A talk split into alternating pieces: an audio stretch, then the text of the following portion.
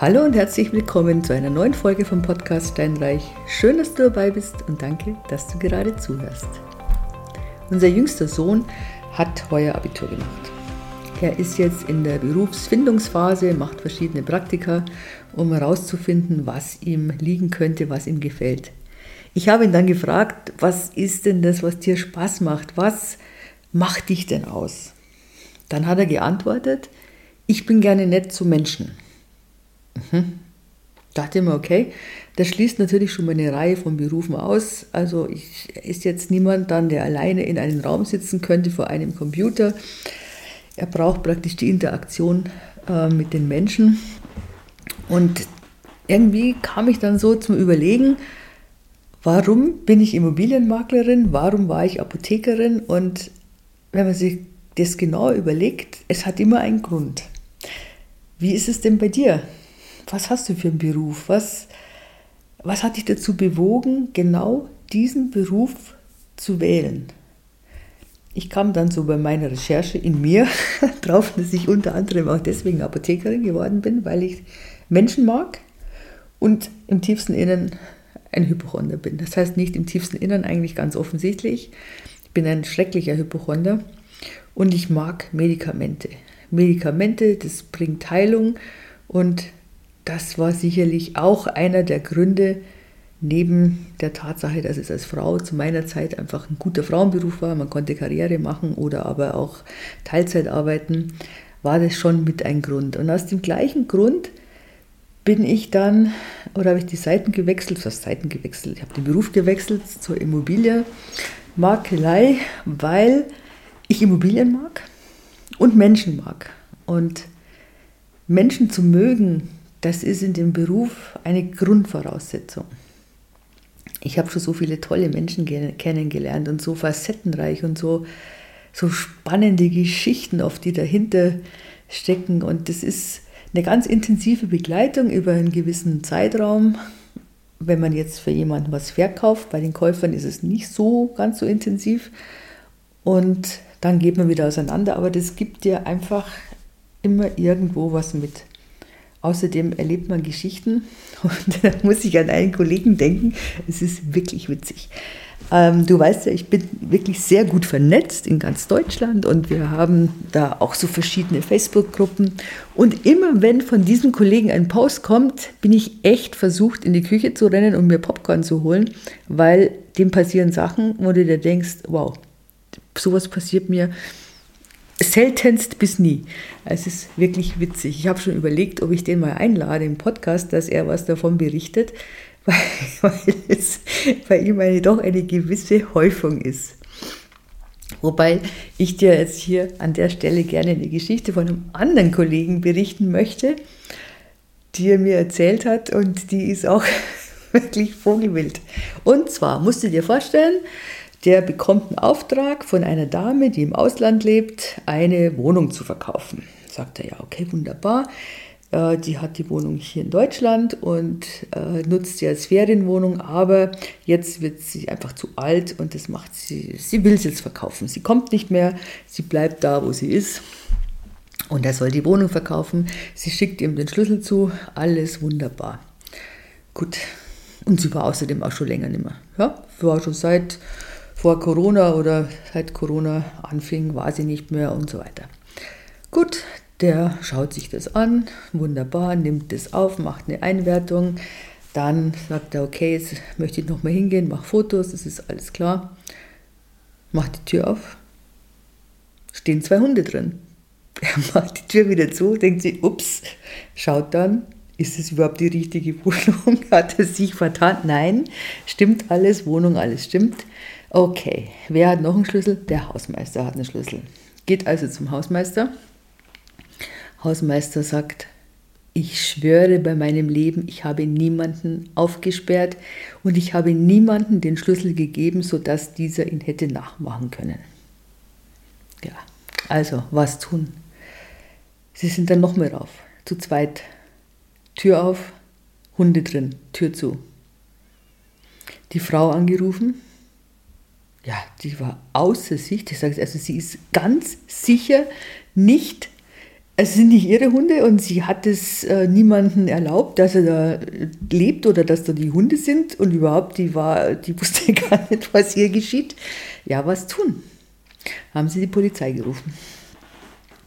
Und dann war das ganz interessant, dann kam raus, nee, dann sind die in die Wohnung rein, sowas. Dann sind die in die Wohnung rein und mein Kollege, der hat selber einen Hund und er sagt, das sind liebe Hunde. Der kam also mit dem Sack voller Leckerlis, kam der da rein mit der Polizei und dem Hausmeister. Und die Polizisten, die hatten einen großen Respekt vor den Hunden.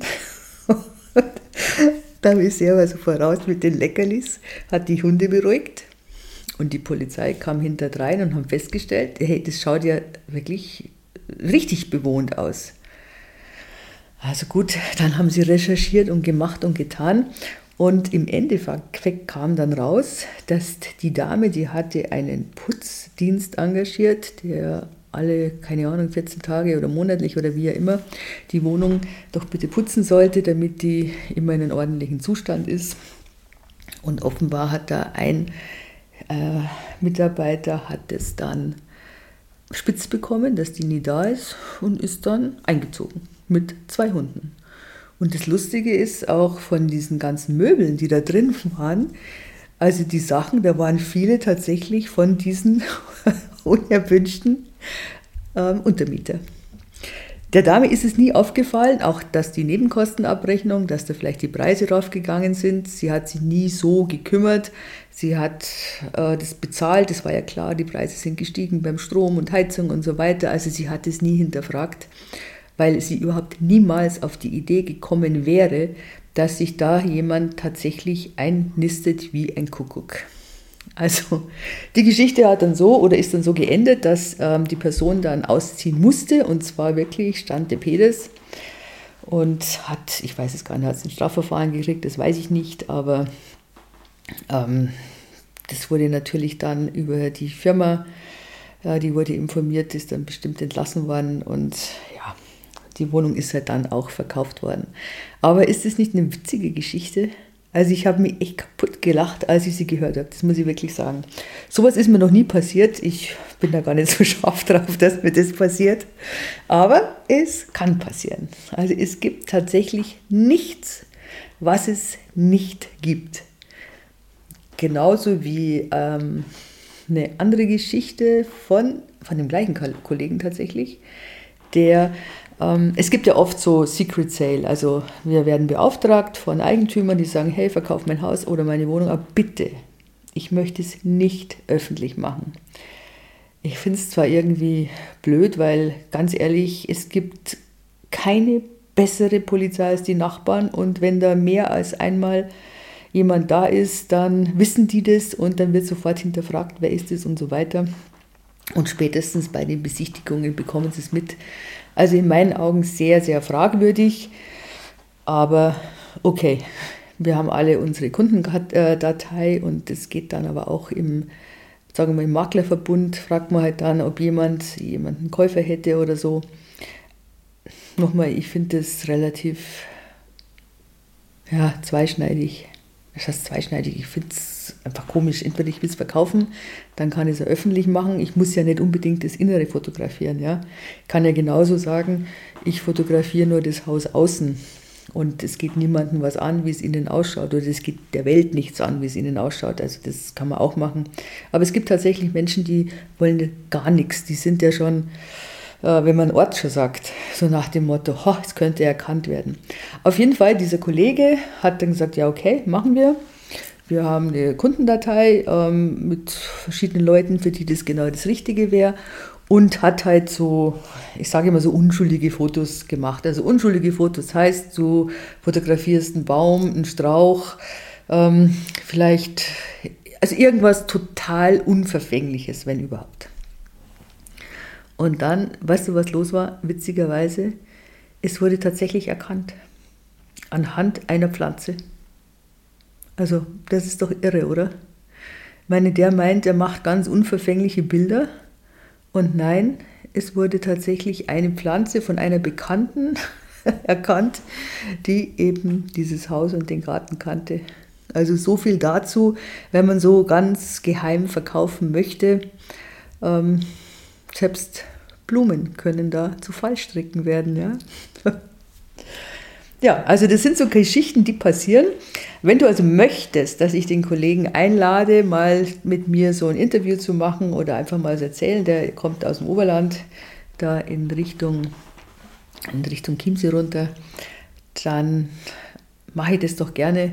Es ist mit Sicherheit unterhaltsam und ich lerne auch, auch immer draus. Ja? Also aus solchen Geschichten lernt man auch draus. Ich würde niemals mehr als eine Pflanze fotografieren, die es nicht hunderttausendfach woanders gibt, wenn es ein Secret Cell wäre. Also auch das kann sehr lehrreich sein. Ansonsten passieren immer wieder so Sachen, also interessanterweise Helikoptergrundstücke gibt es mehr, als man meinen möchte. Also Helikoptergrundstücke sind Grundstücke, die kein Zufahrtsrecht haben. Da, wo du vielleicht meinst, du hast ein Wegerecht, also da führt ein Weg hin und du denkst dir, supi, alles gut. Und dann stellt sich raus, dass dieser Weg aber jemand anders gehört. Und du hast kein eingetragenes Wege- und Leitungsrecht im Grundbuch. Gut, kann man sagen, meine Güte, das hat die letzten 50 Jahre funktioniert, das wird die nächsten 50, 100 Jahre auch funktionieren. Erstens mal, man weiß es nicht. Auch die Leute sterben oder vererben oder verkaufen oder sonst irgendwas. Und die nächsten, wer weiß, wie die sind. Ein kleiner Streit reicht und sagt er, ich sperre dir jetzt den Weg ab. Und das Zweite ist, wenn das tatsächlich nur ein Grundstück ist, wo noch kein Haus draufsteht, dann bekommst du keine Baugenehmigung. Ein Teil der Baugenehmigung ist, dass man schaut, wie ist denn die Zuwegung. Und wenn das einfach nur eine Straße ist und der Nachbar sagt, ja, da kannst du drüber fahren, dann ist das zu wenig. Es muss tatsächlich ein eingetragenes Wegerecht sein, dann bekommst du die Baugenehmigung.